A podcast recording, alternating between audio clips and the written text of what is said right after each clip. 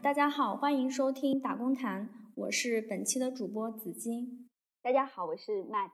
大家好，我是 Martin。每年的这个时候，大家都会格外关注两场考试，中考和高考。而且最近不少城市中高考分数都陆续出来了。但其实可能很多人不知道，中国的初中毕业生升入普通高中的比率其实只有百分之五十多。根据二零一九年的数据是百分之五十七点八，也就是说有超过四成的初中毕业生是没有升入普通高中的。那么学生们去了哪里呢？有的直接去打工了，呃，当然大多数是进入了中等职业学校，也就是大家所可能听过的。职高、中专、技校，今天打工谈也请到了职校的老师和学生们来聊一聊他们的故事。嘉宾们，要不要和听众打个招呼？大家好，我叫沈之，哎，我是顺顺德伦教职业技术学院的一个中专，然后当时我在里面读的是数控，报这个专业的时候非常的有意思，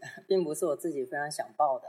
呃，是因为其实呃跟跟父母啊闹掰之类斗气赌气报的一个专业。那我现在学的专业呢是学前专业，就是教小孩子。哎，我是中专毕业之后去到大专才改的这个专业。我是文丽，我现在就是已经毕业一年半了，我学的是珠宝专业，然后也是想着从珠宝。专业那种出发，然后现在在一个珠宝厂里面上班当文员，什么都会接触，除了那些鉴定那些。好，大家好，我叫志存，我来自广州一所高职学校，我是一名老师。欢迎大家，欢迎大家，欢迎大家。可以让大家先分别说一下自己之前的经历，还有之前上学和生活的经历，然后是怎么样开始上职高的，大家可以回忆一下，然后介绍一下。景之要不要先来？就你说一下你是 对怎么一路上职高上大专的？哎，好啊，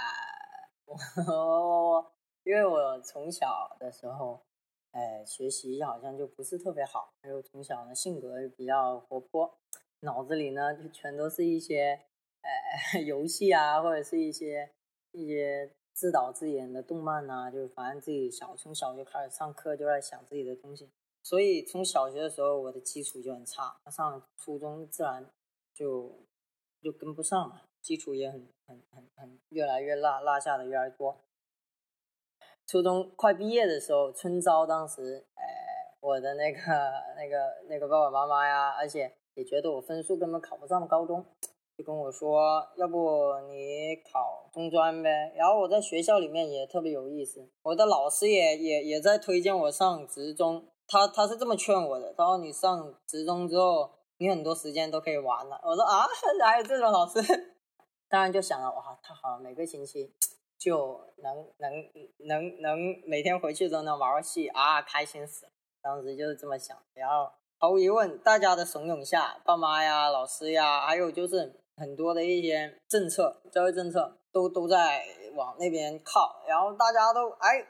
开始。报名了，我都没参加过中考，也没参加过高考。我是个最有意思的孩子，我中考、高考都没参加过，我全都提前的。我提前半个学期进入了中专，然后呢，那怎么选专业的呢？我爸妈从小就这么烦我，不过我也经常当着他们面这么说。然后呢，所以呢，在哎选专业的时候，他们想让我报汽修，我他妈脑子一转，我说不行。这怎么可以呢？那我这么一个小个子，我很小，我才一米六，也特别瘦。我这么瘦瘦小小的孩子，你让我去搬轮胎，我怎么搬得动？然后我爸说那个挣钱，想傻不行，我就不听。当时报志愿的时候，我就我就觉得数控，我刚刚以为数控数据的数控控制的控，用数据来控制东西。哎，好，这个打游戏我肯定喜欢。哎，然后我就把麻利的拿起笔，我就在纸上填上。我我的爸爸妈妈就很疑惑的问我：“你知道数控是什么吗？”我我我说我知道啊，哎，你别管。然后我转过头去，我就拿起手机搜了一下数控是啥，没看懂。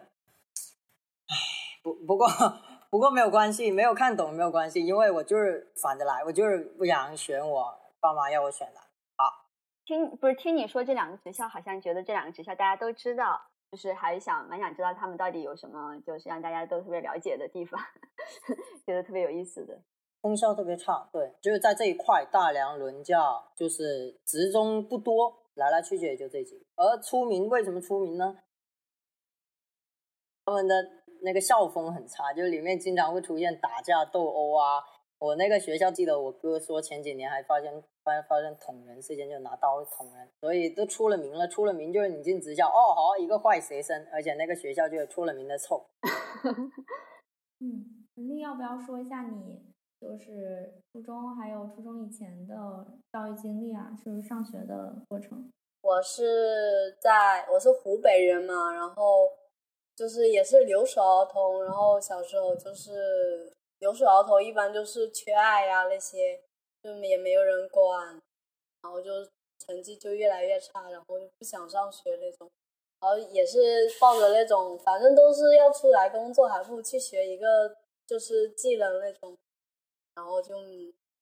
就高就中考的时候，哦，中考的时候就是也没有多经历啥的，然后就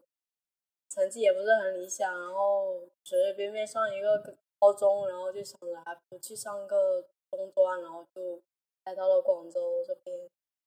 又读了一个学校。那到这边选学校啊，也是你自己的决定吗？不是，当时暑假过来，因为我爸妈就在这边工作嘛，然后跟他们过来，然后就想着随随便便，就是想着去找一下学校什么的，然后就就是离那个学校也很近，然后就去那里试着报名了，结果就录取了，然后就就这样莫名其妙的就进去了。哎，文丽，我想问一下，所以你这个专业珠宝专业是当时是有考虑过吗？为什么选珠宝专业？当时去报名的时候只有两个专业了，它只有那个那个机械还有珠宝了，然后想着就是珠宝适合一下，适合女生一点，然后就过去了。对，刚刚开始刚开始去。去读读半年的时候，确实有想过去换一下专业什么的，然后后来就是慢慢让自己接受，然后就继续学下去了。那刚才嗯，醒之说就是老师说服你去读职校，是说职校就可以玩了，然后你也觉得想去那里尽快的可以玩，就是但是你到了职校发现跟你想象中是一样的吗？嗯，想想啊。我想象中的，呃，还还有有一点点不一样啊。一样的地方是过去还真没有作业，不一样的地方是那边好像没有那么乱，就没有说真的各个人都都都打扮的很很很很很潇洒，很很嚣张，然后各个人都想打架一样啊，并没有。对，就是各个人都无所事事，都在玩自己的，玩手机啊，就是可能就是就就是啊，对。没有那么过分，没有我想象中那么的恐啊！你一开始还是想他蛮蛮蛮恐怖的，是吗？对啊，我各个人都跟我说里面好恐怖的。哎，那你在职校里面的就是日常是怎样子的？有几个阶段，呃，有刚开始进去的话，可能就玩儿，然后呢，呃，刚开始玩的很嗨啊，非常非常的嗨，就进去你玩游戏啊。招到朋友一起玩 L L 就英雄联盟，就一款游戏电脑游戏，每天都跟大家有玩。第二个阶段是，呃，中途我们学校换了个校长，所以突然就变了，就作业多了，然后呢管的更加严了，外卖不给叫，然后呢头发要剪短，然后等等的外小卖部也没了，就变得特别的严。当时，然后所以度假村就变成了一个监狱，所以当时，呃，我们，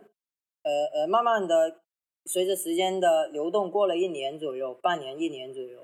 呃，跟同学们的关，我跟同学们的关系好像并没有慢慢没有那么好，然后就出现一些欺凌事件啊，一些一些打架斗殴的事儿啊，对，但虽然没有那么严重，只是用那种开玩笑的方式来欺凌，不过，哎，现在想想也挺过分的。嗯，这是第二个阶段，就是我开始没有那么多的在自己班里面没有那么多。第三个阶段就是我开始游离在学校之外，就是我会经常逃课，然后去琴房学习，去做自己喜欢的事情。这是我在中专的大概三个过程。你刚才说的从第二到第三个阶段的转变是怎么发生的？就你突然就觉得不想要跟，就想要自己去学点东西，然后想要自己独处。真会问问题，这是有个很美很美妙的一个契机，就是当我在班里的群体排斥了我之后，呃，我的心里自然也就很会会有一点渴望另一个群体。那很好死不巧，就给我遇到了校长他们。当时他，当时他们你说在校长就是自存吗？对自存他们说的对、啊对对，刚好就给他遇到了。遇到了之后呢，他们的这个群体好就好在，呃，他们不排斥人，就是他不会因为很多的事情去呃排斥说，呃，你哪里不好啊，我你不要跟着我玩了，或者说我哪里我拿你动不动就开玩笑，比如动手动脚的，是不会有这种事情。所以我，哎，但不好的地方是我在里面挺闷的，就很无聊，在里面没有在自己班里面同学那样嗨，因为他们也不玩游戏，对吧？然后他们也，哎，也也也也也没有我们当时同龄人的那种乐趣。然后呢，不过还好，给我跟着跟着呢，我就还算安心。然后呢，进去之后就慢慢搞了一些活动，然后呢，就就就我怎么转变？我想想，再加上呃，我并不喜欢自己的专业，对，这是一个东西，并不喜欢自己专业。第第第第三点就是我在搞活动啊，或者跟着这个群体的过程中，呃，他们正在推动我的兴趣，还有推动我的发展，然后就让我一定程度上的增加了很多自信心。然后呢，我就哎，我就飘了。一飘了我就逃课啊！我老子不上了，然后我就跑跑去琴房。我们五楼有个琴房，老师天天抓我，但他不知道我去琴房，他天天抓我，你干嘛逃课？我就天天跑去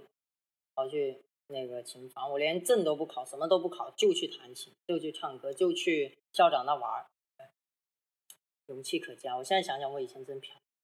嗯，你你这么说让我们特别好奇，校长他们到底是做了些什么？嗯，但是我们先听一下，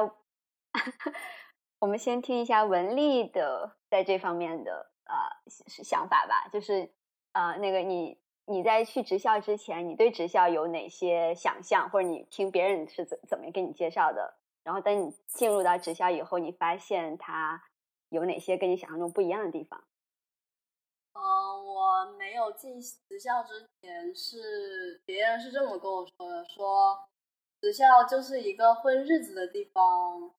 嗯，他是读书就是学学习成绩不好人去的地方，是被中考刷下来去的地方，是一些各种污名化的那种。然后去了职校之后，我发现确实大部分人都是在混日子。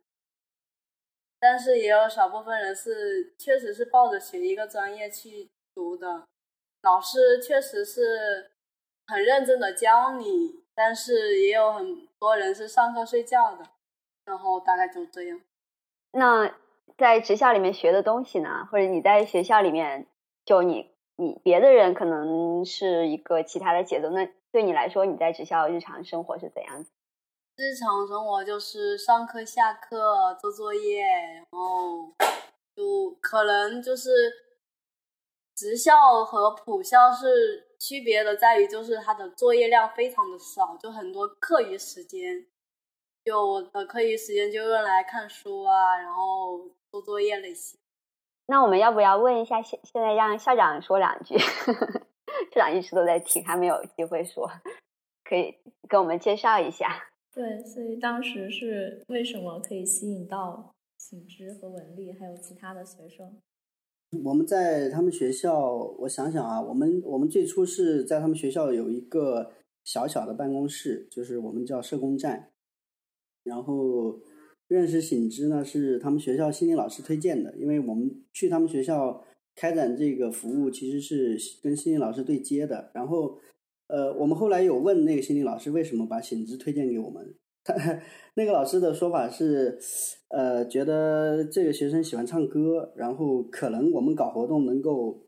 呃，有发挥的呃空间啊，所以就把他推荐给我们了。然后我们最初其实也不知道，因为醒之那个那个时候，呃，其实他他给我的印象是很低落的，就是他整天我们我们曾经也多次描述过当时的那个状态，就是他整天呃耷拉着脑袋，然后穿个卫衣，把把这个帽子帽子把头遮着，然后两个耳机一插，也不跟其他人交流，整天脸上也没有什么笑容，跟他现在是完全很完全不同的一个状态。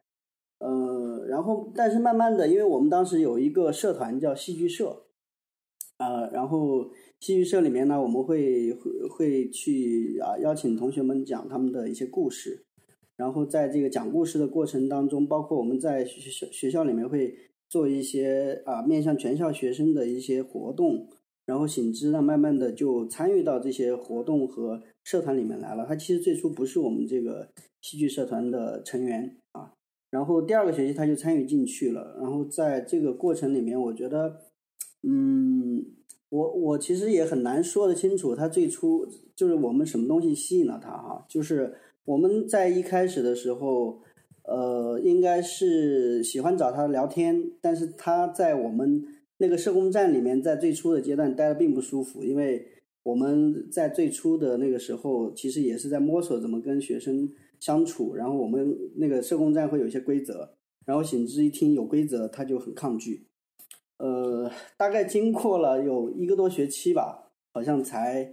比较顺畅啊。我我觉得这个过程里面，其实是他也在学校里面找不到其他的一个一个一个场所，能够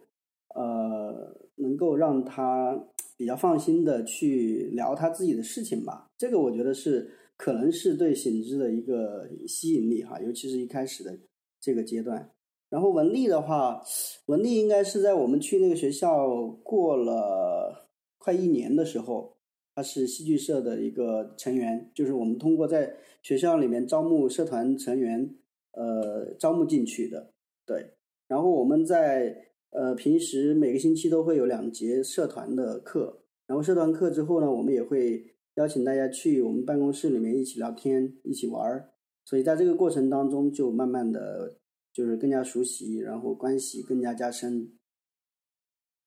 哎，你刚才就讲了啊一些具体的，做了一些项目活动，但是可能我们的听众有一点摸不着头脑，就是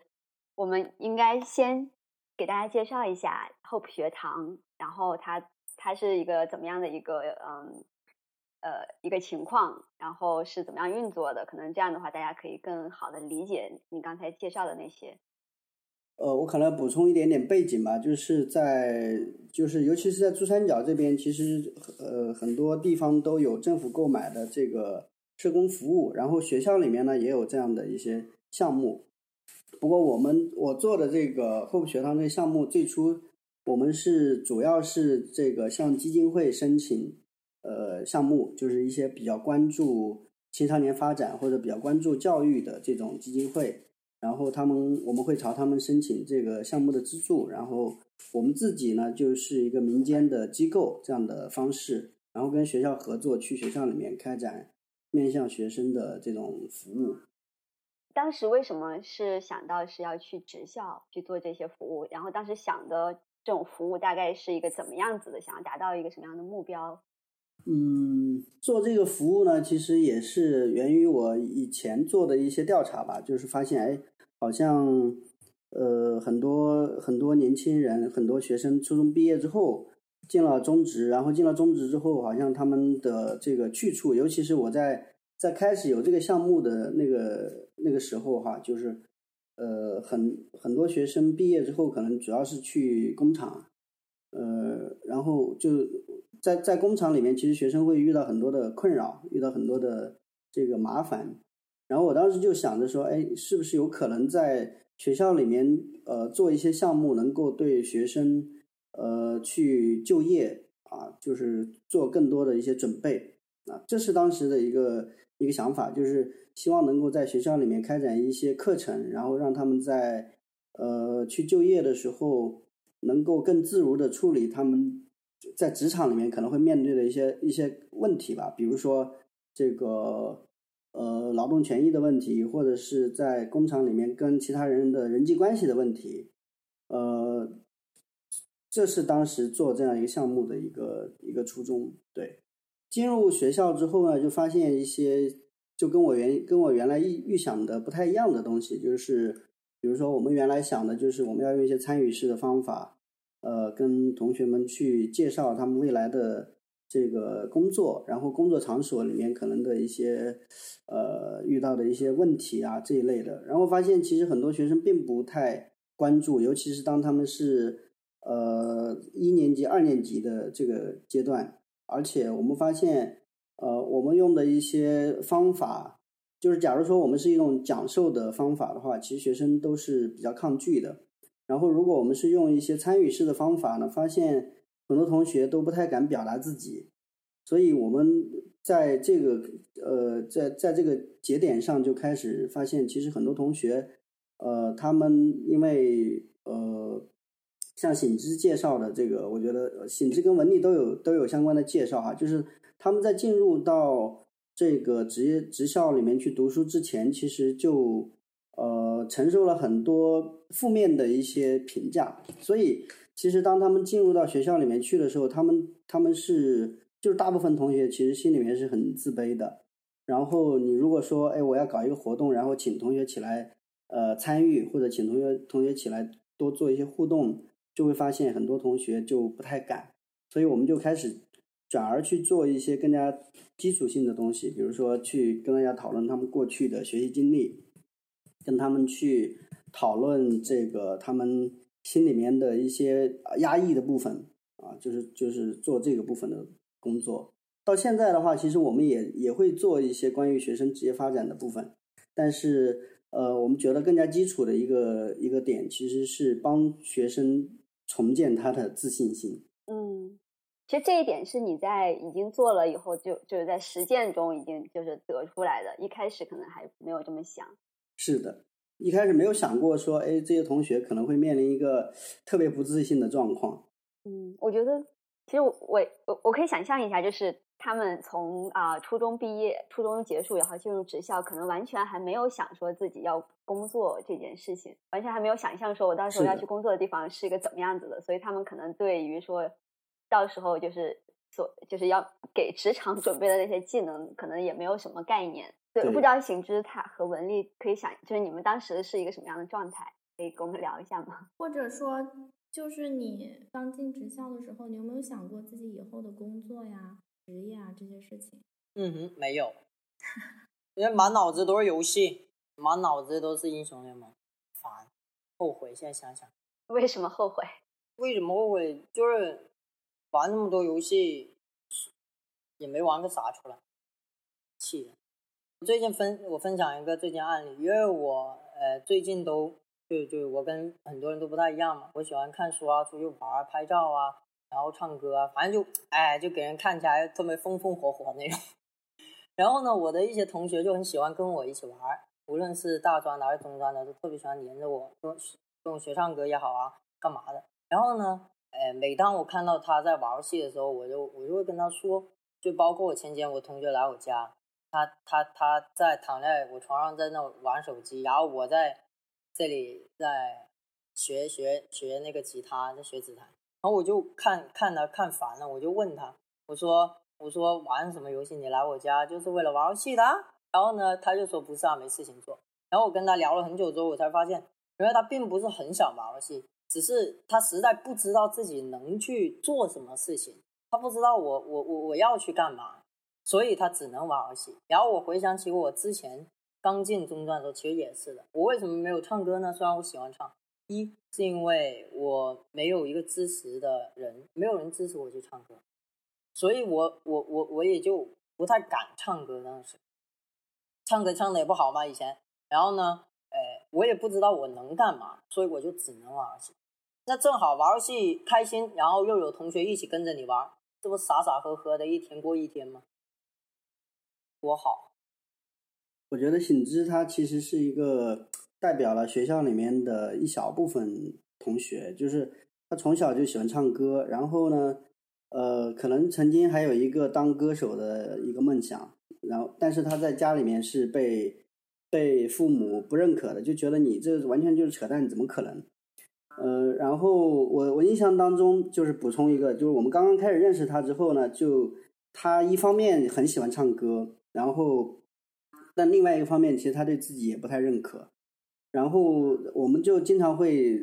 用用一个办法鼓励他，一个其中一个同事就是说，那你既然这么喜欢唱歌，那你呃也喜欢写歌词，那你能不能坚持做一件事情，每天每天写呃把你的一些心情用歌词的方式表达出来？我我印象当中他坚持了很久，就每天他可以写一首歌词，然后。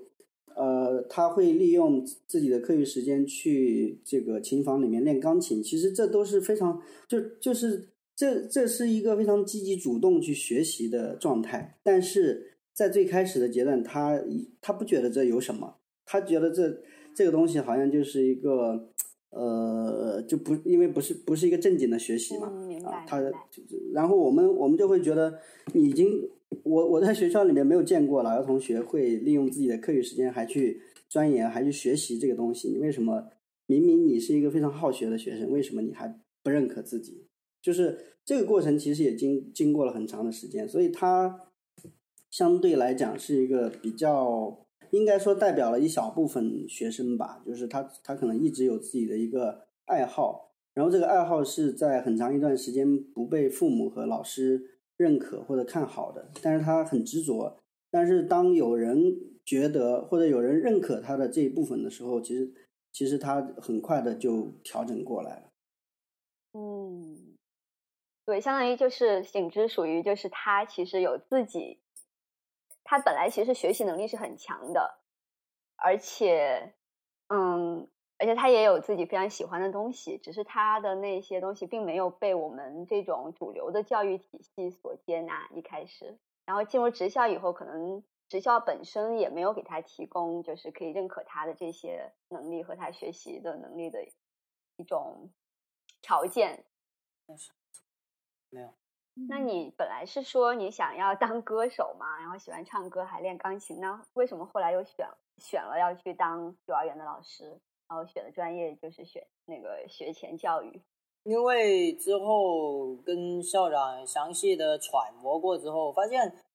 当歌手这条路，嗯，实在是太，就是咱贵圈有点太乱了，而且又难，你想进去实在是啊，你，没点家底，我觉得你进去都有点不太不切实际。再加上当时啊，我跟着他们也看了不少书，也也也不是不少了，看了那一两本书。然后呢，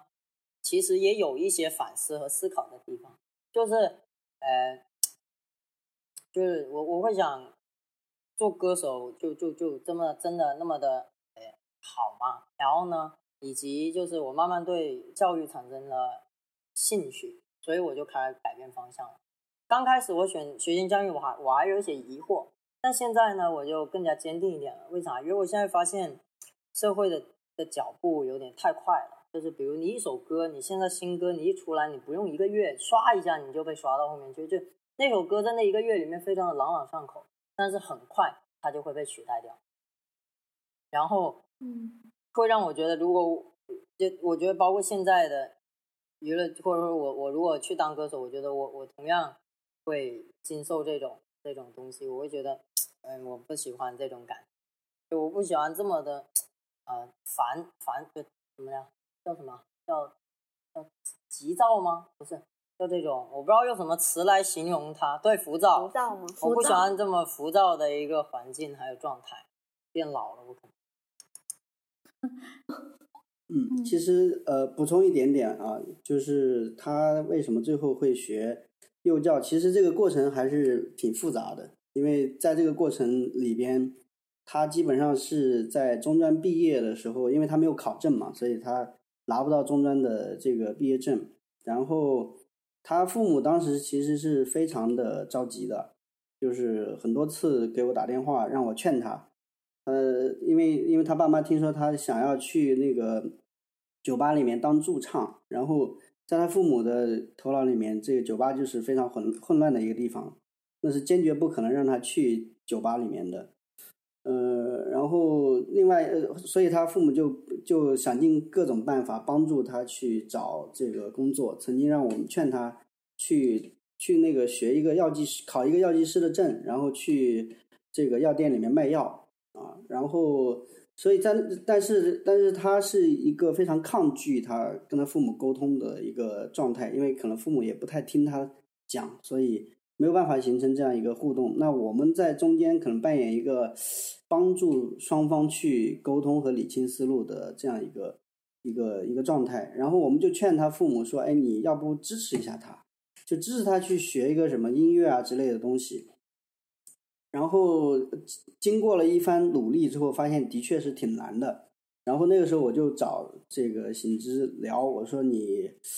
你你是很喜欢这个唱歌，那你有没有想过把这个唱歌跟一些具体的，就是我们差不多能够够得着的一些职业进行一些结合？比如说像幼教这样的一些一些这个职业。他不要求你文化科有有多么好，但是可能可能希希望你是嗯你的性格，然后你的一些才艺。后来他考虑了一下，他觉得好像可行，他就回去跟他爸妈商量，然后他爸妈一听呢，觉得好像也不错，然后就开始帮他找这个学校，然后后来他就就去了这个学幼教，就是中途还是有很多波折，而且就是。嗯，我觉得从传统的这种性别和职业的这种分工来说，幼教好像一开始都是被认为是一个女性的职业。对，当然这肯定是一种偏见。然后我感觉就呃，还蛮想问一下醒之对这个是怎么看？然后你对这个有没有什么思考？然后你当时学学这个的时候有没有考虑到，就是说呃，可能男孩子比较少去学这个专业？最近特别有意思的事情是我我一直从读书啊进到学校到现在以来。呃我我我我我我我没有经受过任何的歧视，这这是实话。就是我从报开始，我没有经我没有呃有有任何人跟我说啊，你怎么一个男生读幼教没有？从来没有，这全都是什么呢？哇，你们班这么多女生，我可以去蹭课吗？就是这种的。然后呢，还有就是呃，在班里面也不会有尴尬，因为班里面不是我一个男生，有两个。那我们这三年上下班都呃不不是上下班，上下学。都是我们两个男生，就是我，我感觉没有任何的不舒服，可能跟我性格有关。我性格可能就比较大大咧咧。我的我的另一个舍友就我同样是学学前教育的一个同学，他可能就会有点放不开，有点害羞。对对，跟我性格，所以对我来说没有太大的的影响吧。不过突然最近呢，有一件事情，就是我有一个同学，他也是学全年教育，是我中专的一个同学，然后他就跟我说。他说不是啊，那个我想跟你说啊，可能是因为关系太好才跟我说。他说你做幼教一个男生会不会养不起老婆呀？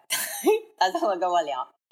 我说啊，我说呃呃，我我说呃，我说这个啊，我说我说老婆为什么要用养这个字呢？然后呢，他说不是啊，那男生要顶天立地呀，什么什么东西啊？我说我说啊。这个，这个我我我还思考过一下，我自己精挑细打一下，我就说我现在就顶多啊，我幼儿园工资可能三四千，然后我有双休，暑假寒假，如果我拿暑假寒假去打一个兼职，比如我真的去酒吧驻唱，哎，那我换回来的钱可能呃也没有那么的低，对，然后我也呃对，然后我就这么跟他说，我说我说我说应该也不会，就是如果省吃俭用一点，不会太经济太困难，然后我就说而而且。工资三四千的在顺德其实也不少啊，他们又不是活不下去，然后我就，然后他就说好吧，啊，他就，那这个这个事情让我，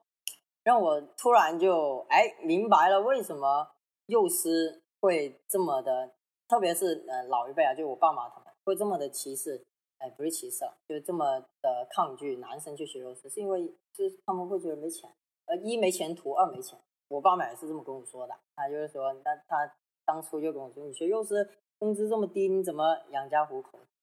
但是其实事实是你其实去做幼师也好，或者是不做幼儿园了，其实你也可以做一些早教的机构。其实进他的那个那个那个工资其实也不低，就是一些机构它的晋升空间也会比较大。所以我觉得这个并不是一个一个很大的问题。我觉得你那个问题问的特别好，为什么就是要用养？那女性做幼师？那为什么别人不会问出这样的问题？就是，哼。那文丽，嗯，文丽很久没说话了。文丽，要不要聊一下你和候补学堂相遇的一个过程？你是怎么知道他的？又是怎么跟他吸引的？被他吸引的？对，呃，我是在一七年的时候，下半年候补学堂就是会弄一个冬令营的活动，然后我就去参加了，然后就认识了他们，然后就发现他们跟老师是不一样的，他们是以朋友的方式来对待你，他也愿意跟你面，就是平等的跟你交流，然后也会从你的角度来出发，就是为你想一些，为你想一些方法呀，解决的办法，然后也会就是理性的帮你解决困难，然后就慢慢就会跟他们越走越近，越走越近。他们会举办很多有有趣的活动，然后我就以志愿者的志愿者的身份去参加。如果没有碰见他们的话，可能我不会认识那么多兴趣相投的人，然后就是可能对我的人生目标可能没有那么的明确，然后也不会认识那么多有才华的小姐姐小哥哥。嗯。其实文丽是文丽是一个，嗯，怎么概括啊？就是是一个，呃，很喜欢动脑筋思考问题的人。就我我印象当中有好好好多次，就是因为刚才他介绍的都是我们吃吃东西的时候，我们的确 在在活动之余，因为我们一般都是会在学校附近住，然后这个有的时候会在家里面做饭吃，然后。有有好多次，文丽其实都都会讨论一些，呃，一些一些社会性的问题，比如说关于这个社保啊，关于他是因为他是湖北过来的，然后他其实呃要在本地继续继续升学的话，还是有一定的障碍的，会去讨论一些户籍方面的一些呃政策，就是所以呃实际上文丽跟同龄人比起来。会显得成熟一些，因为他他会思考很多这一方面的问题。哦，明白，是不是文丽？文丽为什么为什么会比别人更多的思考这些？我听校长的介绍，不，我听自存的介绍，我我也觉得你真的非常的就有想法。一般你这个年龄的小孩是不会想什么社保呀，可能他们觉得这是自己父母应该去担心的事情。为什么你会就是？那么年那么小就已经想这么多事情，可能是跟成长环境有关吧。然后再加上因为我是姐姐，可能就会就是那种责任感就会强一点。然后可能就是对自己未来的那些人生方向啊，会多一些研究，就是不想就是那么早的就受苦啥的，就为以后做基础打算。你为什么会这种想法呢？就是 为什么觉得如果不打算就会就会受受苦，或者是就是可能就是觉得自己心里有底了才敢去行动，就是可能会给自己一点有给给自己一点底线，不会那么的冲动。就虽然就是可能在某些方面会比较冲动，但是自己会。会去想办法去改变呢？就是你天生的吗？还是就是你的性格是这样子的？还是说你有什么经历或者成长环境，然后有人教你这些？可能就是跟环境成长有关。毕竟每一个人都不是天生就这样。感觉文丽可以稍微多一点点讲讲你的经历，因为其实你的经历也很有代表性。我的经历就是高中考没有考好，然后来职中，然后来职中之后想去读大专，然后，然后因为那些异地高考那些条件没有上，然后呢，错过了很多机会，然后呢就去没办法就只能去工作，然后现在在考虑成人成人高考的事情。校长可以跟我们说一下吗？就是为什么考大专这些也是要受到户籍的？这种限制，对，现在有些地方就是像他们在佛山这边，它是需要有那个入，就是要呃社保要满多满三年，好像是，就是交社保满三年，然后才有这个资格从中专呃直接呃升到这个高职里面去。然后其实，所以文丽在他呃中专三年毕业的时那个那个时候，他们他们班上有好几个同学，我印象当中还有几个。包括文丽在内，他们在班里面的学习成绩都非常好的同学。然后，因为他们没有这个，呃，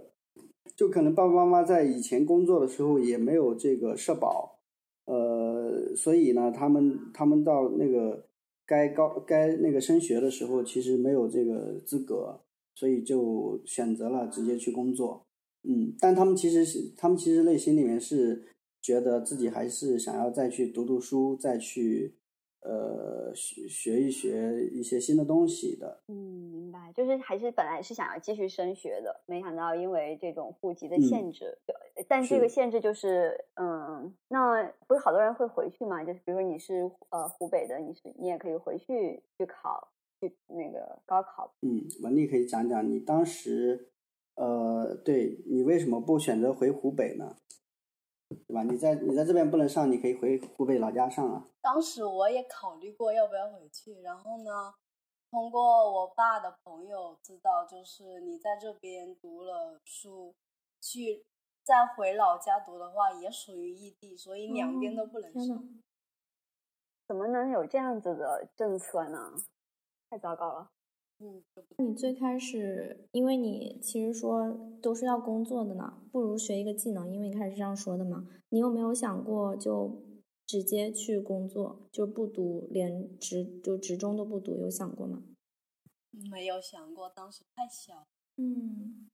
就觉得还是得继续念个书。对，就是父母也是支持，就是太小了，不管你学不学啥，就是先。先成年再说，当时是未成年。哎，文丽，那你觉得你初中毕业之后去上了中中职，然后其他同学有有一部分同学可能直接去工作了，你现在回过头去看，你觉得你们之间有什么差别吗？有差别，就是可能自己拥有了那三年的学习时光，然后。就是也知道了一些，不管是学的深还是浅，至少知道了一点关于专业的知识，然后也从中知道了很多自己感兴趣的。还有就是认识了你，突如其来的表白，不是不是时机的打广告啊。那那文丽，你觉得你在呃你在？职中有学到东西吗？就你现在学的这个专业是一个叫珠宝专业，听起来专业性还蛮强的。然后你觉得它对于你找工作的帮助大不大？然后你到底学到了学到的东西，对你来说比较重要的一些呃知识或者是技能还有能力，主要体现在哪些方面？我觉得就是肯定是只是学到了皮毛，学到了基础。但是如果说好处的话，肯定是对我以后的，不管是从深的还是从浅的方面的话，肯定是有一进一步的那些，就是基础已经打好了，剩下的就是自己走那种。工作的话，就是可能也是刚开始工资很低，然后慢慢的升高了，但是都是很，就是是因为文凭的问题，就是可能工资不会很高，但是工作是很好找的。就是一些嗯低层底层的那些不是很好，但是如果要往高的那些，就是必须要自己。因为你现在是在珠宝厂里做文员嘛，嗯，这个对学历的要求是怎样的呀？嗯，没有学历要求。文文员也没有学历要求吗？因为没有没有，他是学徒制的，就是你进去了可能工资会低一点，但是别人会教你。是没有学历，那大概多久学徒算出师？那就要看他们怎么安排了。基本上就是几个月就已经可以自己搞。你前面提到，就是如果要往上升的话，就需要更高的学历。你所谓的往上升，指的是？比如说，我们现在是有证的嘛，每个专业都是有证的。比如说，我现在是中级证，如果你想往上升的话，就自己去考高级证。考高级证之后，你的选择性会更高、更广，就可以是比现在好一点。那其实这是技术职称嘛，这还不是学历嘛？但是学历也是学历也是技术的一部分啊，人家招工都是靠学历说话的，然后再是技术。也就是说，如果你要做到高级工的话，并不是说你只要具备一个高级职称，在学历方面也是有一个更高的要求的，是这样吗？对对对，因为珠宝这个方面基本上就是起点很高，那一般那个是要本科吗？基本上去好的地方肯定是本科是基础的，然后再往。所以你还是会打算要读一个成人成人高考或者我打算去考一个更高的技能的证书，然后再想。技术职称其实是挺管用的。就呃，我我多说两句啊，我作为人力资源方面，就是比如说我们在单位里面，其实我们一般来说很多企业是有两条晋升通道的，呃，一条比如说我就是纯学历的啊，我我是以本科为限，然后往上升。那一般来说，我们这个叫管理岗位。那么还有一条，我们就叫技术岗位。那技术岗位方面，我们可能就会对学历的要求没那么高，但是技术岗位我们会对呃技术职称会要求比较高，比如说你得有呃呃初级职称、中级职称、高级职称。那么像有些企业，它在待遇方面是持平的，就比如说呃你你在管理岗位你是本科学历，但是你在技术岗位你是一个高高级工。那么你的待遇，高级工的待遇跟你本科学历的管理岗位待遇是完全一样的，所以我还希望文丽就是继续往呃就往更高的职称去考吧，因为我知道珠宝的技术职称是国家是有目录的啊、最高可以做到高级高级珠宝师，所以我希望你能有一天做到高级珠宝师。好，谢谢谢谢。但是但是这也是要学历来支撑的，比如说比如说我要考什么什么鉴定证，它的基础就是要大专毕业，初中专毕业是没用的。当然啊，我我觉得如果能考更高的学历，当然我觉得两两条两条腿走路，对吧？就是一方一方面更高级的技术职称也要去考，另外一方面，我觉得呃学历也也可以追求更高的一个层次。对，其实我刚才听文丽介绍了，就是觉得说，嗯、不管是你的职业发展就，就职业技能证书，还是还是你自己的这种职业上升，好像都跟学历还蛮联系的蛮紧的。你从自己个人的啊、体验来说，你觉得呃你在工作里面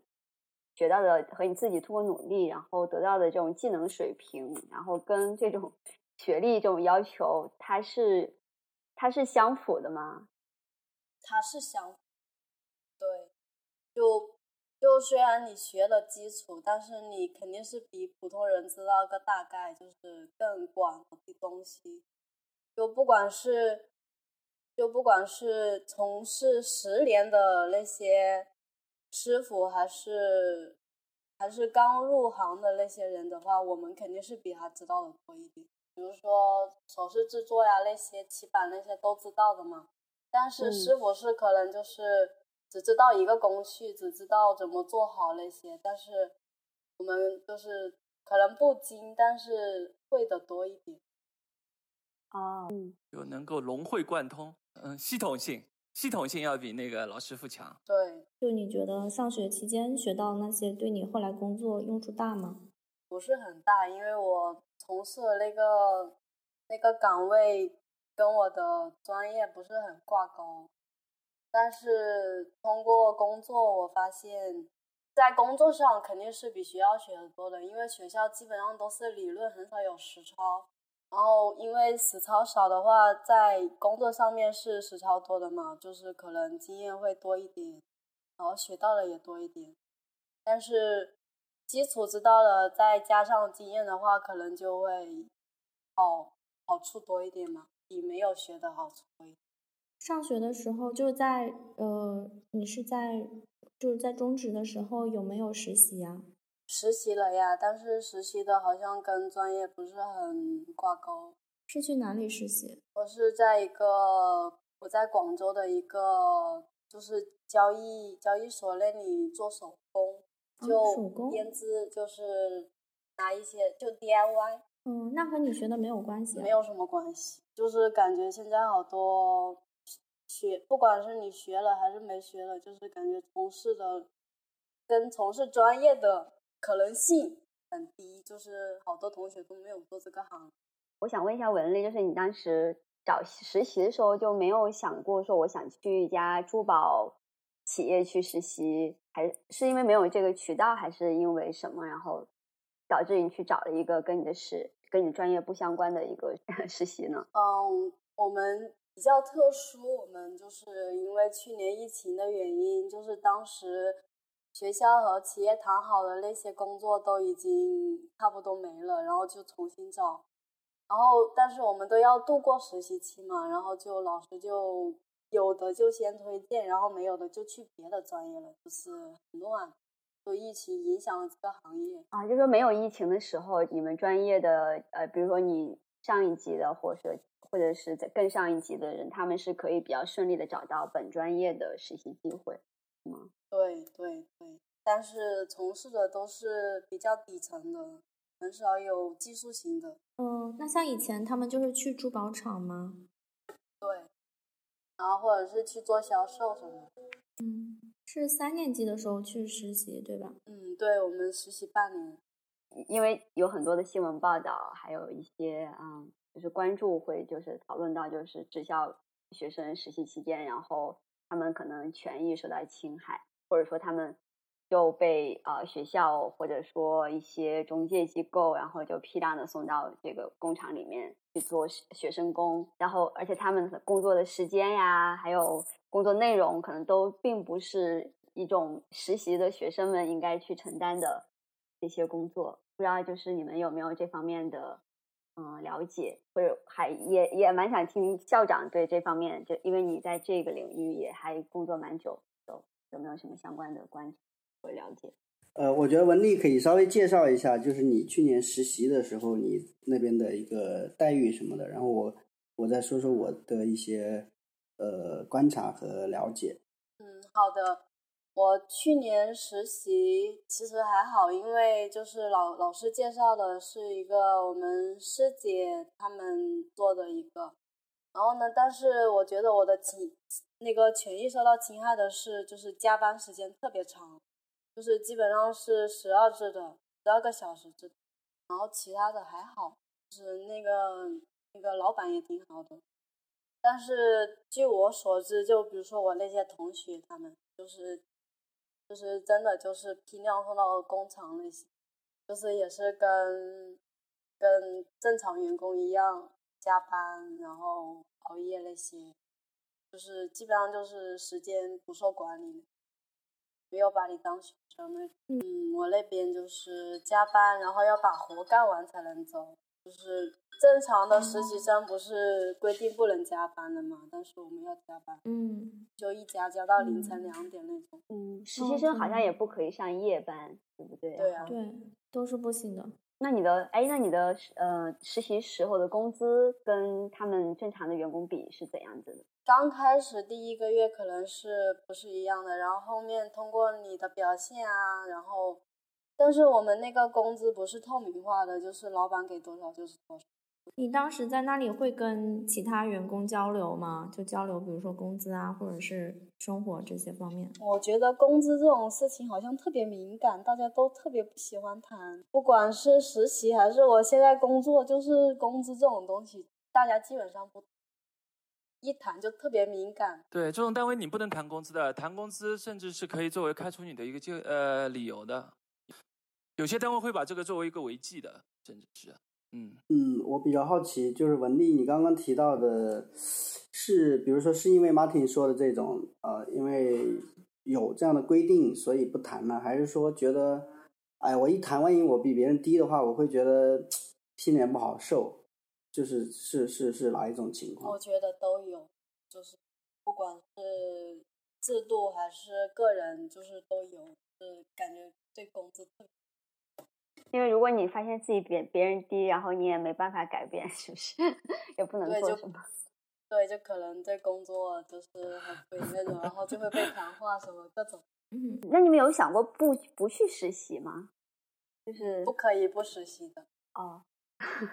学校就是不实习就不能毕业。对，不管是学校还是国家规定，档案里面要有实习鉴定的。不管学校还是国家规定，就是实习必须要满的。我们学校的实习制度是这样子的：如果你在实习期间被学校退，就是退回去了，不要你了，然后你就得完成两个星期的义务劳动，然后又各种各种各种威胁，就是可能就会安安分分的实习。嗯，所以所以其实也有学校的压力，就是你要做一个好的员工。一般情况下，企业也不会把你们退回去吧？还是有真的有碰到这种这种情况？一般是不会退的，因为企业跟学校这种关系的联系肯定是需要需要学生的，然后基本上都是学学生太不听话了，企业才会退。那刚才自存说也要在这方面说一下。嗯，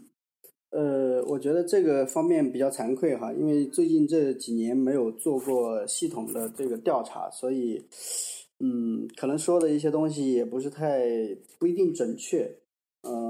用学生工的这个问题，最开始十年前我在内地有一些了解，那那个时候正好是制造业发展的非常迅速的时候，那个时候，呃，这种学生工的现象还比较普遍和严重。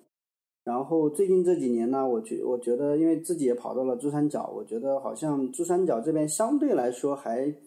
比较规范一点点。就是这这这个仅仅只是我的一些个很感性的一些感觉和观察，不不，我我觉得不不太具有这个严谨性哈。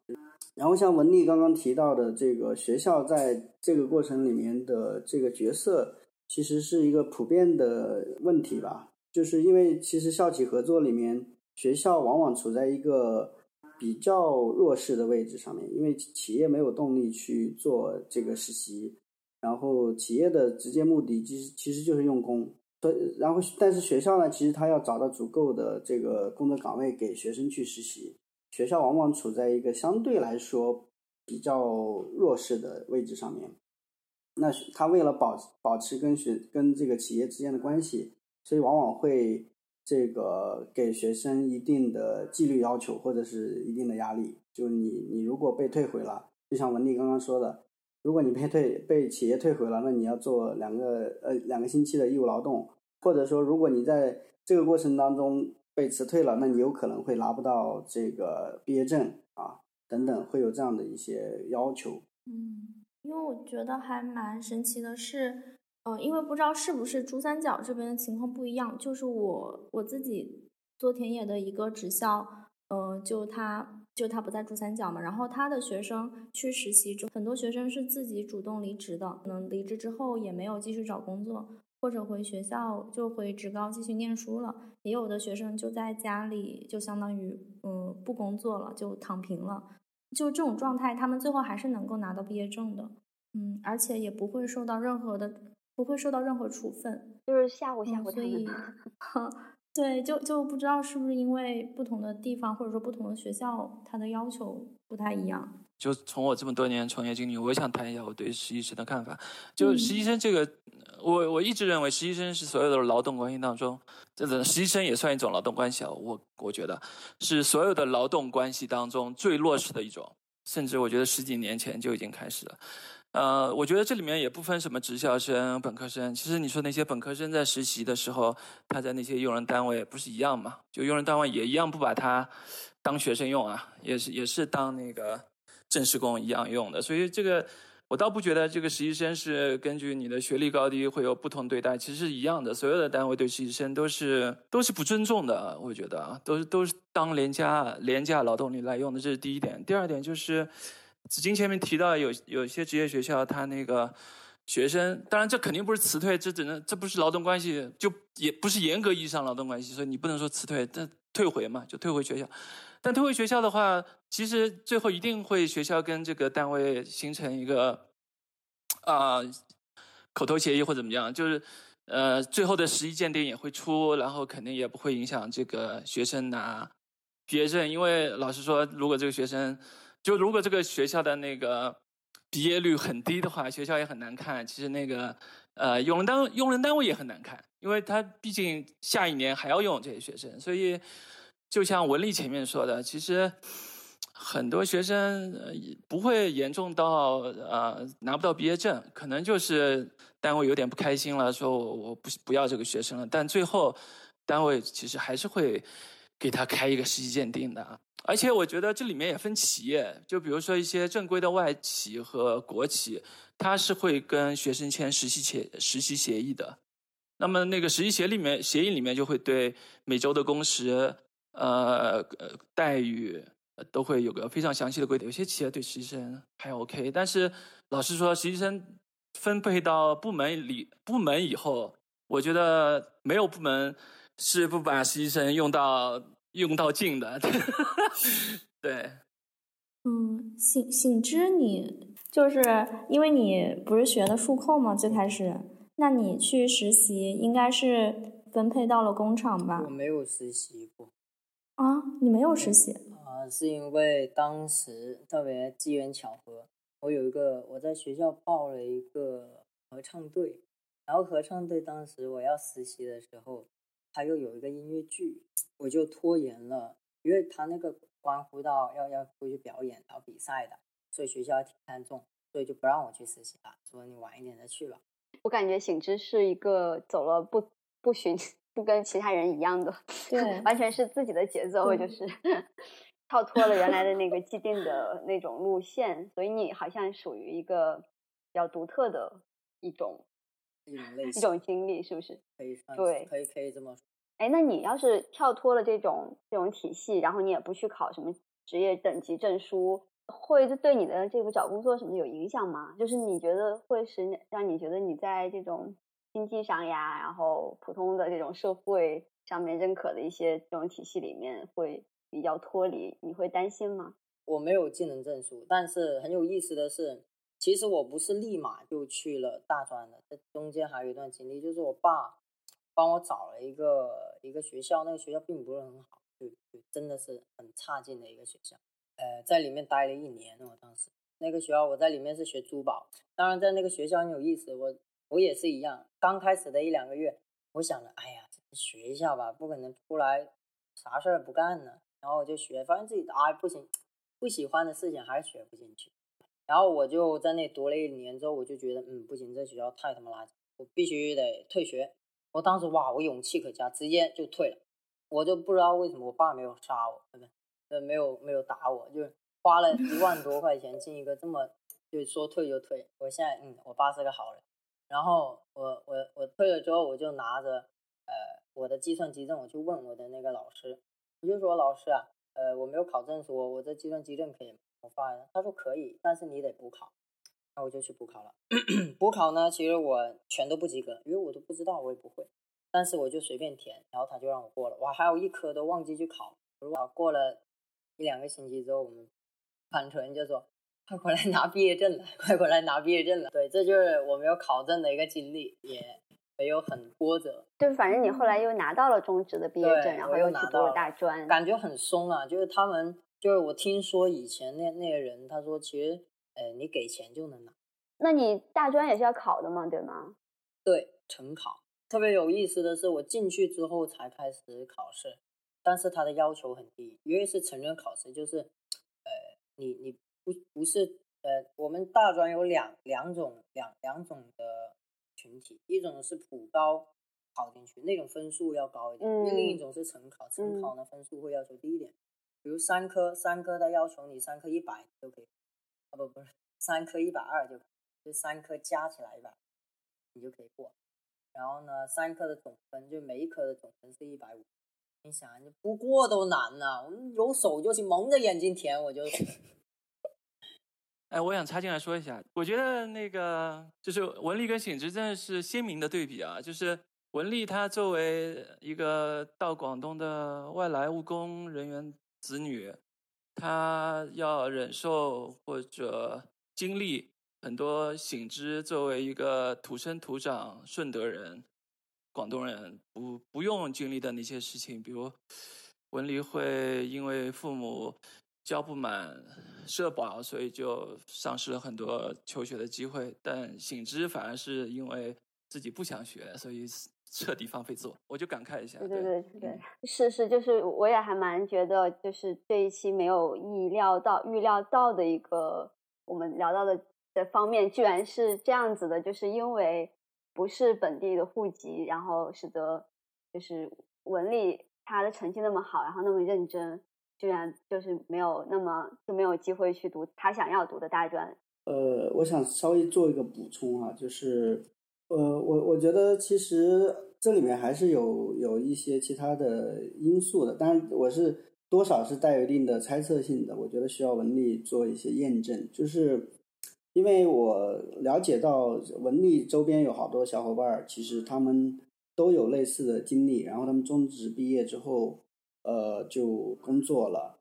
呃，然后就是有肯定这里面肯定是有户籍的这个因素的，然后但是我在想有没有家庭的这种支持力度的差别，这这其实可能是另外一个差异，因为醒之呢，其实他他父就是我我有一段时间我经常会提醒他，我说呃我说虽然你你不喜欢你爸妈对吧，因为因为那个关系处理的那个时候处理的还没那么好。但是你一定要看到，其实你其实你的爸爸为你付出了非常非常多，他愿意给你给你花钱去上一个学校，然后一万块钱你这这个一学期都没有上到，然后就就退学，然后重新再再上一个学校，这都是说难听点都是用钱堆起来的。那如果没有这个支持的话，其实你也是很难去上这个大专的。所以我反过来讲，就是像文丽她的这个情况里面。会不会父母因为你是一个女孩子，然后觉得哎差不多就可以了，所以没有那么大力度的这个支持？当然，可能也有其他的，比如说哎家里的经济条件是否允允许这样的因素。那我知道后来文丽的父母也是呃，好像是买了房子，然后目的也是为了他跟他弟弟能够这个解决受教育的这个问题。啊，好像是有这个。文丽要不要补充一下呀？嗯，刚刚我们聊的，然后还有你自己是，比如说你最开始想去中职，有没有考虑过家庭的因素？就是想早点工作，然后你觉得你自己的性别，就是你是一个姐姐嘛？觉得你的身份有没有影响你的选择？我觉得是会有影响的，但是是，嗯。没有想过那么早出来工作，是可能是想着去读一份大专什么的，但是因为就是这边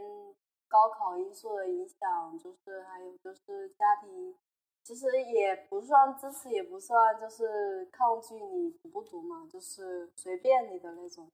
就可能自己会想的比较多。然后我周围的那些人基本上都是因为。户籍影响什么的，家里也不是很支持，跟我差不多的因素，所以就只能就先工作，然后再想以后怎么办了。对，就想问一下自存，就是你你在你的这份工作里面，肯定也是接触到好多的这种，就是像文丽或醒志这样子的学生，就是他们一般情况下会面临哪些？就是因为这种整个这种制度环境，中职的。包括户籍呀，包括这种怎么说，就学历，还有这种社会的要求，他们一般会面临哪些困，就是困扰？困扰，嗯，我觉得还挺多。呃，就我觉得其实从从呃从开始进入中职开始吧，我觉得有陆陆续续都有很多困扰，比如说刚开始进职校的学生。呃，他们可能可能面临的一个困扰就是最开始听到很多对于对于职校的一种比较负面的评价，所以其实他们是带着这样的一些负面评价呃进的这个学校，所以很多学生都有很都都有比较多的这种心理的负担和心理压力吧。我觉得这是呃职校学生面临的第一个第一个问题。其实我现在。在这个大专学校里面，也能够看到，其实这个心理负担在不同类型的学校里面都存在。比如说，我可能去了一个三本学校，那可能也会有这样的一种啊，来自于学历的这种不自信，或者是学历的这种自卑。但是中职学生在这个里面可能是压力最大的。这是这是第一个。第二一个呢，就是呃。呃，就是刨除掉我们刚刚讨论比较多的这个户籍的因素，可能还有另外的一些一些一些个挑战吧，比如说女孩子可能。呃，很多很多家长对于女孩子的期待比较低，可能就觉得，哎，你上个这个没考上高中也也也好，也或者是说也行，然后你上个中专学校学学点手艺，然后毕业出来就工作啊，然后甚至有些有些家长可能会觉得你工作几年之后，你可能就嫁人了，呃，就就就差不多了，父母的这个责任或者是义务已经尽到了啊，可能会有这样的一些一些心思。那我觉得这个是。很多女生面临的一个特殊的一个情况，呃，另外一个就是我们刚才也有谈到在实习和就业方面的一些情况，就是我我我觉得在我的认知里面，就是珠三角这几年很多学生出去实习，基本上也会签一个协议，然后有的学校如果做的比较好的话，也会购买这个意外保险。呃，但是可能可能这个里面是参差不齐的，然后学生在这个过程当中是否能够真正的学到东西，其实是不确定的，我觉得哈，嗯，然后在在这个就业方面也的确会有一些学历上的限制。我曾经去呃做过一个小调研，就是企业里面的一些负责人他们会这样说，就是呃一线的操作工他们会比较喜欢这个中职学生，然后。在他们心目当中，他们觉得中职学生最多啊，如果是按照工厂这个工作环境来讲的话，他们觉得最多能做到一个车间的车间主任。然后再往上走的话，他们觉得啊，中职学生可能做不到，所以他们在这个再往上走的这个层级里面，他们会倾向于招啊本科生。这我是在一个汽车的这个生，就是汽车厂里面啊听到的这个呃。这个这个情况，然后呃，在广州这边有一个人力资源的一个呃公司的呃的的人，他也有表达过类似的情况，就是他们会觉得呃基础的岗位是比较倾向于用这个中职学生，但是可能可能在稍微上面一点管理性的岗位或者更高技术的这种岗位，他们他们可能就倾向于用。这个大专或者是本科本科的学生，那我觉得这里面可能，呃，对于中职学生来说不利的一个层面就是，呃，学历似乎变成了一个比较硬的一个标签，然后呃，这些用人单位可能也没有没有很仔细的去考察说，哎，我这个学生我可能就是一个这个呃中专毕业，但是我的能力其实是 OK 的，我。就就就是就是可能有有有时候就用了这样一个学历的呃这样的一个标签，把这些同学给排在外面了。我觉得这这是这是他们在就业方面的一个挑战。对，那个志纯说的非常对，就是据我所知，至少在上海范围内，所有的国企，我可以说所有的国企，对管理岗位的要求就是至少是大专学历。嗯，这是一点。还有就是，很多国企在每年招招工的时候，我我说招的是那些就是应届毕业生的时候，呃，他他肯定第一条第一条就是本科，而且有些国企可能会更拔高，比如说一一定要是二幺幺或九八五，这就不去谈不去提它了。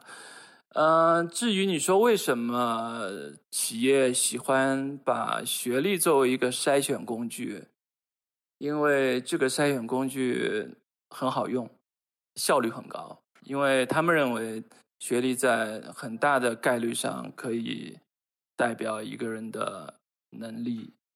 我我我身为前人力资源经理，我是我是认同的。其实 我是认同的。我我我的意思是说，当我作为一个企业在大规模校招的时候，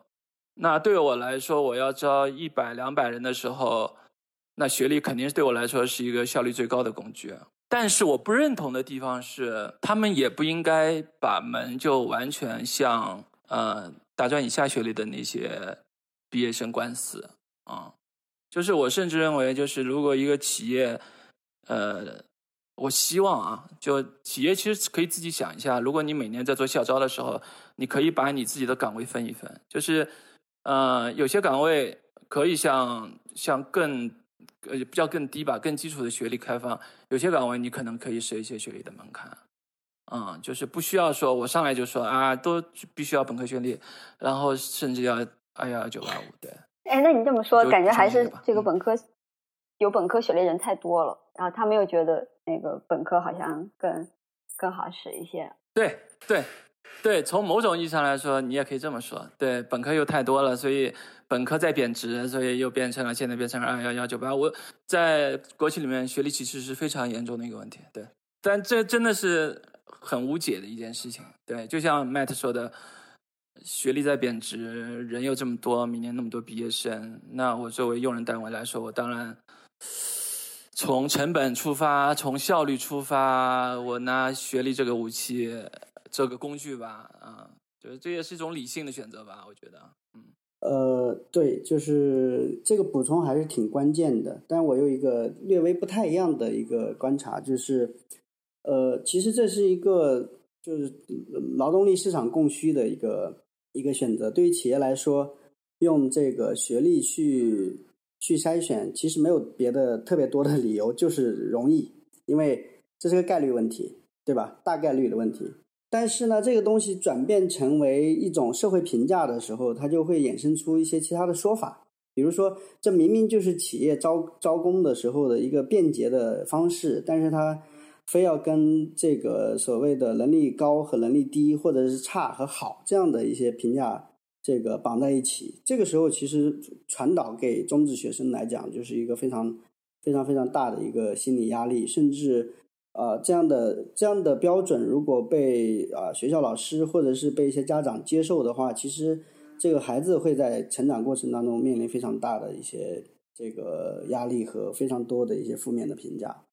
然后呃，我们有的时候会会说这样一个这样一个东西，就是我们我们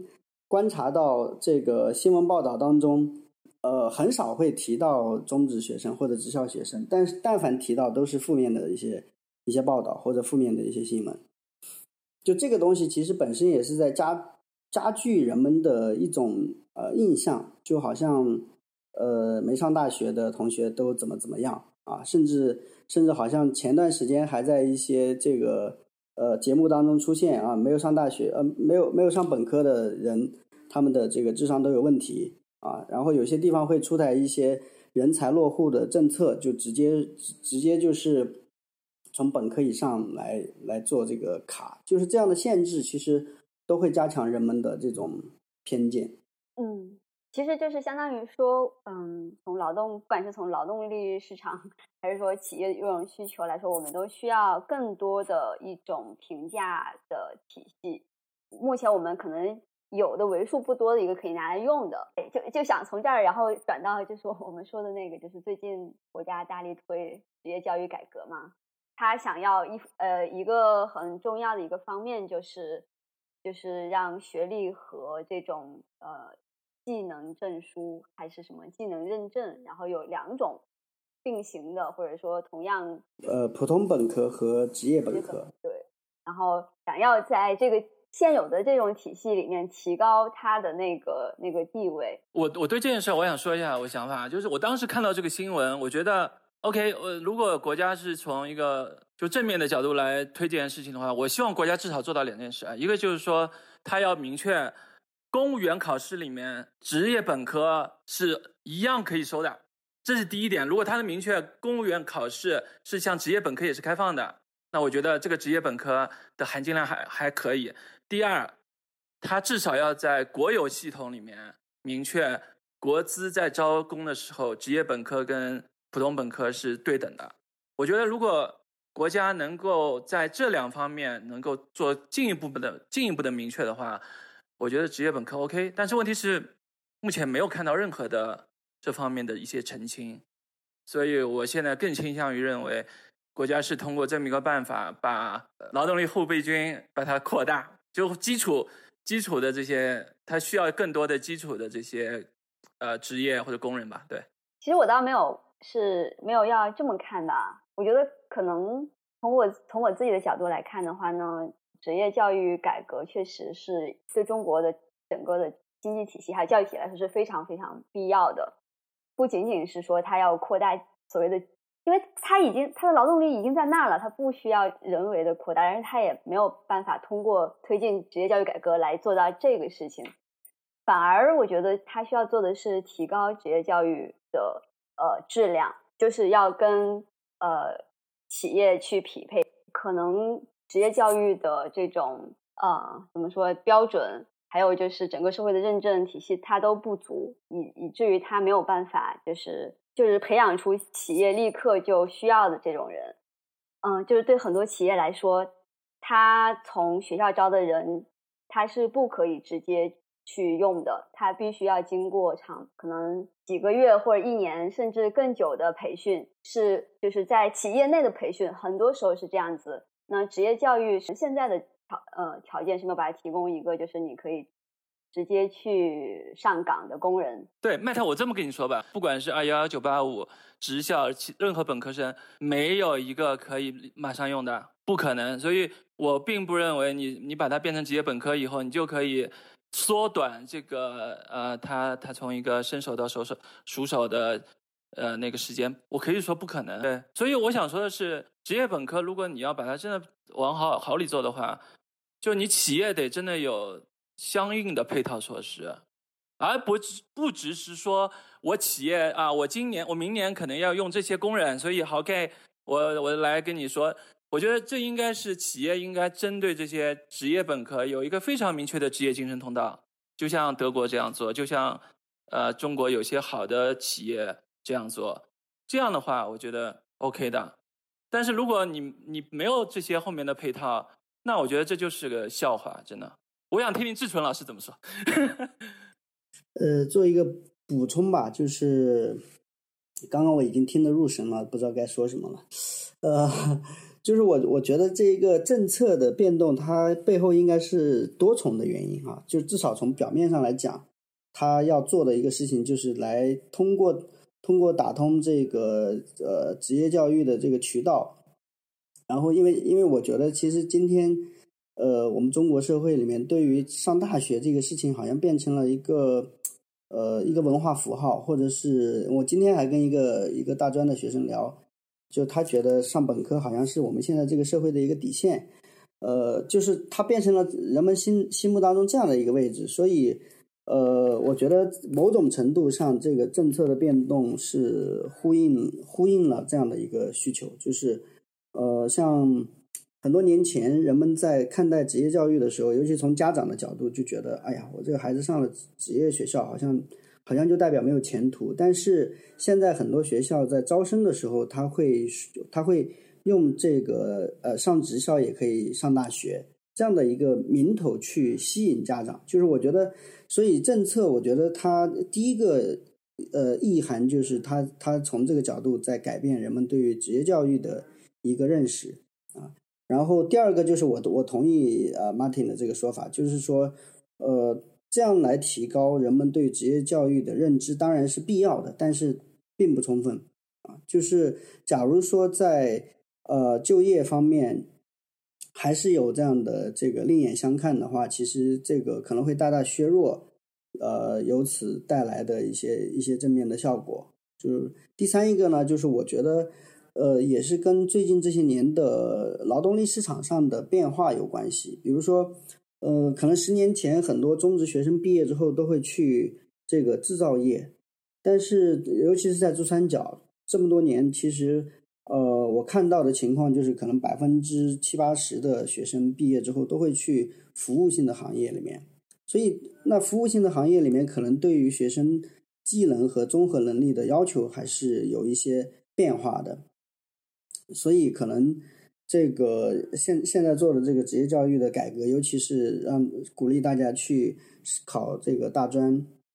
以前中职的一个定位叫以就业为导向，现在现在有一个有一个微妙的变化，就是就业和升学两条腿走路，以升学为主啊。所以现在很多中职学校的这个升升大，就是我们把它升大，其实就是升这个呃高职的比例其实比较高的。可能百分之八十左右的学生，他们到了呃中职三年级的时候，都会去升这个高职，就是这这个变化就开始出现了。然后呃，我估计呢，未来可能在就业的时候，高职的这个学历又会变成是很多企业卡的一个基本的门槛。那也就是说，其实职业职业这块学历也在贬值，对吧？对。其实如果按照这个趋势去说的话，对这些中职来说，今后的就业就更困难了。因为我对我用人单位来说，我一样用要用职业技术背景出来的学生，那我干嘛不要用职呃，我干嘛不用职业本科呢？我干嘛要用你的职业中专呢？所以，就这这也是个在变质。那从另外一个角度来说，其实是整个社会的学历水平在。学历就是高学历的比例在增加，然后产业的变化使得就是对于那种呃就是更基础的这种学历的人，他的需求是在减少，那就需要投入更多的教育的这个成本。对，对对，这里面就有就有矛盾的地方了。那我干嘛不索性就做做好普通本科呢？对不对？就是如果你这个社会趋势是。职业更更加的要求这些从业人员的综合素质，呃，那个教育背景的话，那我还干嘛还要分呢？我相信大家就像很多国外现在普通本科是非常普遍，那我就把普通本科好好做好了，我干嘛当中还要分出来呢？就这件事，我我一直觉得无法理解。我觉得刚刚自存其实说到，就是你有讲到像升学的比例现在在提高，然后进入服务业的比例也在提高，但。就这个其实是应该也是有地区差异的，对我我忘记你刚刚说的数据是怎样的了。比如说在广东这边，你说升学的有百分之七八十是吗？然后还是进入服务业的比例也很高。呃，一个是进入服务业的比例高，另外一个是升学这几年的比例也开始升高。因为呃，二零一九年开始高职扩招，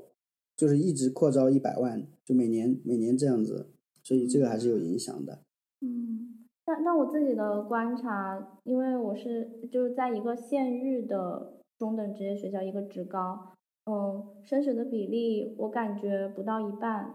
然后进入服务业的比例虽然说这些年是有增长的，但是绝对没有超过制造业。就我感觉，这这些方面可能不只是这两个点吧，就是很多方面不同地区的职业教育的发展情况差距还是蛮大的。然后你自己，因为因为自存，你应该是在不同的地方都有过一些观察、调研什么的。你对于这个点，你有什么想就是分享的吗？嗯，我我觉得你补充的这个非常重要，就是的确是不同地域的这个差别比较大。比如说我我在大概七八年前我在重庆的时候，学生就是中职学学校的学生毕业之后，大部分都去制造业，然后。那个时候我跑到珠三角来的时候，就发现，哎，很多学生好像不去制造业，他们很多都都会去到这个服务行业里面就业，或者是或者是实习。然后，呃，最最近几年的这个招生政策又可能更更加的加剧了这一点。呃，不过还有一个还有一个对比，就是我在一七年的时候了解到一些呃中西部的一些学校。这些中西部的学校里面呢，呃，当时有老师告诉我说，他们其实升学率也挺高的，百分之五六十。为什么呢？因为中就是在珠三角，学生出去实习和就业的这个机会会多一些。然后在内地一些经济不发达的地方，其实学生实习和就业的机会没那么多。这个时候，老师就会觉得很尴尬，怎么办呢？这些这些学生，那唯一的途径就是鼓励他们升学。嗯，所以。在我那个时候还没有意识到说，哎，是不是这个中职的升学比例很高的那个时候，就即使是在珠三角那个时候升学比例还没那么高的时候，其实有一些内地的中职学校反而它的升学比例会比较高。然后珠三角是，呃，至少我的观察哈，是这几年因为有了这个扩扩招的这个这个政策之后，才开始升学比例就是变得比较高的。嗯。就是，所以我觉得可能的确是有地域的这个差别的。然后同样是升学率高，它背后的那个原因也是有一定的区别的。志成说的这个倒启发我了。那我觉得，如果国家真的要推呃职业本科的话，那它应该分地域，对吧？你在沿海地区那些对制造业要求更高、对那些精密行业要求更高的地方，OK，你去推你的职业本科好了。但是对那些呃。并没有那么多需求的地方，你也一刀切，去做职业本科，那势必会造成，就像前面志成说的，很多学生会冗余，他们怎么办？那个醒之和文丽好久都没有说话了，就是不知道你们两个听到大家这些讨论会想什么？差点睡着了，气死了哦！那你有听到刚刚聊什么吗？你有什么想说的吗？你的观察？但是细细想了一下，感觉我感觉说了没有太大的意义。我我我我很清楚我自己的此刻的现在的这个环境和状态，还有以后的机会，在很大程度上都取决于呃我家里给我的资源。这个是我是很清楚的，所以我说的很多话其实都没有太大意义了。比如我说。我根本就不在意所谓的，就是我很想问一个问题：为什么一定要上国企？我很早之前我就想过一个问题，就我的一生要怎么去过？唉，我能有这样的胆识，也不是胆识，有这样的胆呃勇气说出这样的话，全都源于我爸妈有这样的资源，因为我我我并不愁很多的房或车，我我我不愁这些，所以我可以很很有勇气的。说出说，呃，我就算做一个幼儿园老师，我我不用去进国企，我不用呃应聘，就一定要呃呃呃挤破脑袋去到国企，一定要干嘛干嘛干嘛。我对人生的目标并不是呃呃呃要要有多有钱啊，或者说有多成功，我的目标可能更加多的是能对幼儿教育或者一些教育做一些改变等等，或者是。能能做一些自己感觉有意义的事情，那便够了，就没有很多的对经济上的支持。是这样子的，就是可能醒之会觉得，他相比于，比如说，可能相比于很多来到广东的外地人来讲，他最最起码，因为他父母有在，就是因为来的比较早嘛，所以有这个房子有车子，所以他不会有这个层面的压力，也就是说。他的这个虽然他的学历不高，但是他的这个呃这个方面的积累是有的，因为他父母的这个呃积累。而对于另外的一些同学来讲，他可能连这个也没有，所以他的压力会更大。也因此呢，他可能觉得自己并不具有很大的代表性。然后因为有这个基础，所以他可能会觉得，哎，他可以反而可以做一些。呃，能够按照自己的想法去追求，比如说教育啊这样的一些一些一些想法。文丽，你有什么想说的？就刚刚聊的这些。就就从你们说的那个国家现在开始注重就是专业化的培养，我个人觉得就是国家开始缺少高技能的那些高技术人才，就是缺少那种人。就是可能现在本科的太多了，都是学语数英那些，就是缺少技术性人才，然后要开始培养技术性人才，就其实就是缺少劳动力的意思。然后，然后你们说了那么多，其实我觉得没用，因为并不能改变什么，并不能改变什么，真的。你们只是发表了自己的感言感想，但是你不能改变现状，不能改变现状就只能接受现状，就改变自己呗。那你觉得你你在就是不能改变现状？其实你自己在不管是接触在接受教育还是接触学堂，你自己的改变应该是蛮大的吧？就改变人也是很重要的。嗯，改变人其实。你说改变身边偶尔个别人是可以的，但是你要，你要直接是去反抗社会，去反抗一些资本主义的话是绝对不可能。那要不然就让大家来说一下自己想要期待过怎样的生活，然后又有怎样的工作，然后想过怎样的人生，这样子。嗯嗯，我先吧。我想过上每天晒晒太阳、看看书。然后就是这么充实的一天，然后就是我一直想的是以后开一家图书馆，然后就晒晒太阳、看书，就过完一天那种，嗯，很很悠闲的时光。然后现在正在努力，就是开一家图书馆，免费的图书馆，大家想看书就来。你想开在哪里？嗯，开在老家。为什么想开在老家？因为我发现那里没有图书馆。哦，嗯，好棒！希望有一天可以去你的图书馆看书。嗯，那醒之呢？嗯，期待的生活有啊。嗯，呃，从前也不是从前，前一段时间我也想过，是想每天舒舒服服养养花，然后干点很闲杂的工作，然后就过一一一天。但是突然我，我最近就是这种状态，我最近就是看看书、练琴，然后养花、喝点茶，呃，跟我爹下下棋。我发现不行，我坐不住，我脑子里还在想很多事情。所以我现在可能刚想了一下，我可能改变了一下，就我可能更希望我以后的生活是，就是首先可以从家庭教育里面入手，就比如可以有自己的一套家家庭教育的理念，或者是一些的一个机构也好，或者是有一个圈子也好，就比如我在幼儿园里面。呃一群有一群正在学习如何跟孩子，就就如何正正确也不能不能说正确，如何合适的呃呃有一个亲子关系的一个这样的教育在在里，我们应该给予孩子他们属于自己的权。因为蒙台梭利发现，成人有权，但是儿童没有权，因为没有属于真正一个儿童的。所以导致我们都认为孩子应该干嘛，不应该干嘛，而没有一个真正孩子本身自身需要发展什么，他们自己需要摸索什么，没有。我我会更希望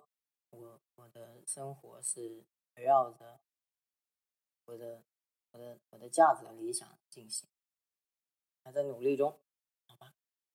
还蛮好，我觉得你的理论学的很好，哎，就就唯差实践。你也你也差不多。思存也要说一下自己心目中理想的职业教育是怎样子，然后你希望这些你的学生们日后可以过怎样的生活，有怎样的工作？呃，我觉得好难呐，这个问题。嗯，就是我觉得首先刚才呃，像醒之把这个归结为厚朴学堂，我觉得。也是一种抬高吧，就是其实他们自己本身的努力也是很重要的，只是呃，因为平时好像学习成绩不好的孩子，往往在很多家长或者是老师的眼中不会看到他们的努力，就是而我们看到了，我觉得这个是比较比较重要的。然后说到比较理想的职业教育的话，嗯，我觉得就我的我的体会来说哈，就是。呃，因为我们也一直在探索这个问题，就是，呃，最近我们也在做一些调查，就是去访谈一些呃工作两年、呃工作五年、工作十年的一些中职学生，然后有一个呃有一个感觉哈，跟我们以前对于这个职业教育的判断还挺挺接近的，就是其实这些工作很多年的这些学生，你再回过头去让他们去想。在学校里面，他觉得最重要的东西是什么？往往可能不是那个具体的技术或者是技能，而是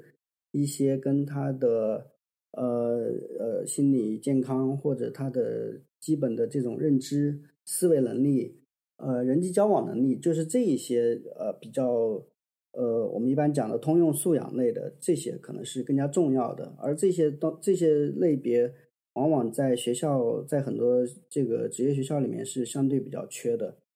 呃，也就是我们觉得，就是就我自己看来，就职业教育还是要突出一个教育的因素，而不只是职业教育不是不不是职业培训，它的区别就在于，其实它是把学生当成一个呃有待去成长和发展的一个真真正的人，而不是一个工具人。就我觉得这个可能是。呃，一个基本的前提，也是一个期待吧。就是很多学校的老师可能也对学生的这个期待和成长不太不太够，就是能够真正看到学生的这个需求，他们成长的一个轨迹，这个可能是给给予他们更多的肯定，以及站在学生的角度上面去思考他们应该怎么发展，而不是简单的站在这个市场或者站在一个管理者的角度，这个可能是比较比较重要的。然后呃，像这些这些学生的话，我觉得还是蛮期待他们在呃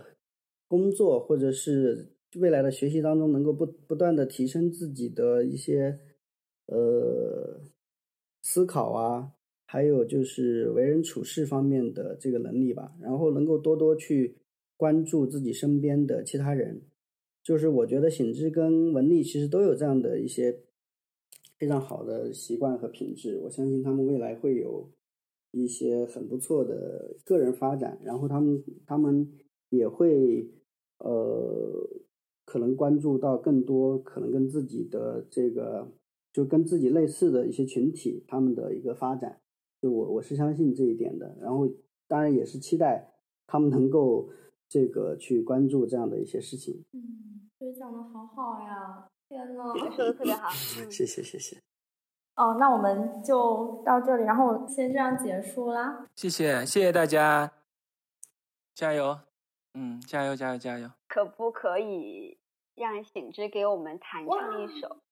什么鬼呀！哎呦，在干什么？我拿我的我的电脑搜一个谱子，好吧？红玫瑰行吗？听过吗？可以。吉他谱。红玫瑰。红玫瑰。低调。对。对。呃。好了吗？好。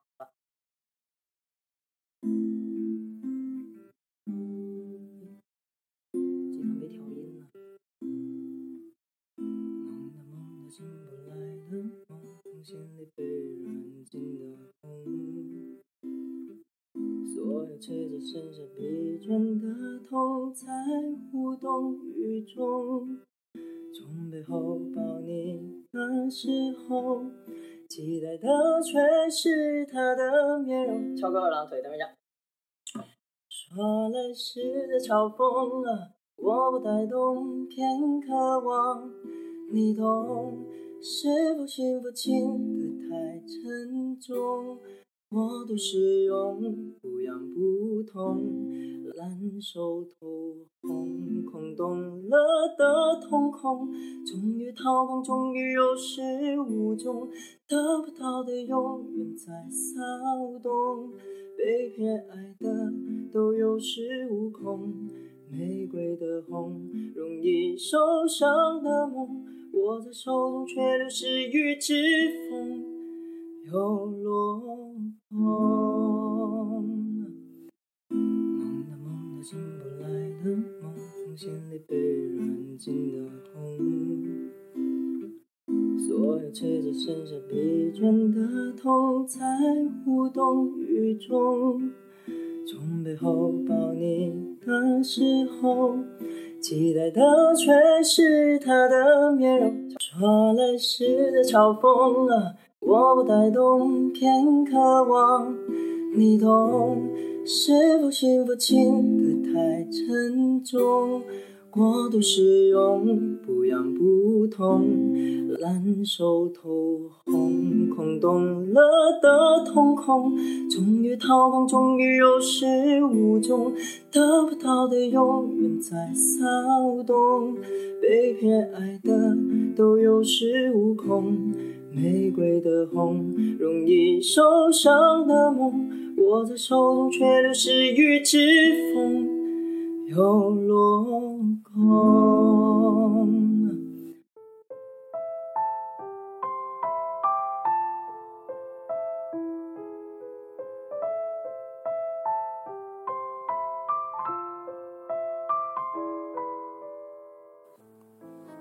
打工谈的听众朋友们，大家好，我是 Martin，我刚加入打工谈的团队不久。我觉得打工谈这个节目很了不起，他坚持为基层的工友们发声。为工友们提供了一个讲出自己故事的渠道，所以我愿意为这个节目做出一些微小的贡献。打工谈还是一个很小的播客节目，它的成长需要大家的支持与帮助。如果你是一个普通打工人，你愿意分享你的故事，你可以通过打工谈的公众号与我们联系。你也可以在公众号上给打工谈的节目打赏，打赏所得将用来给节目嘉宾买一些小礼物，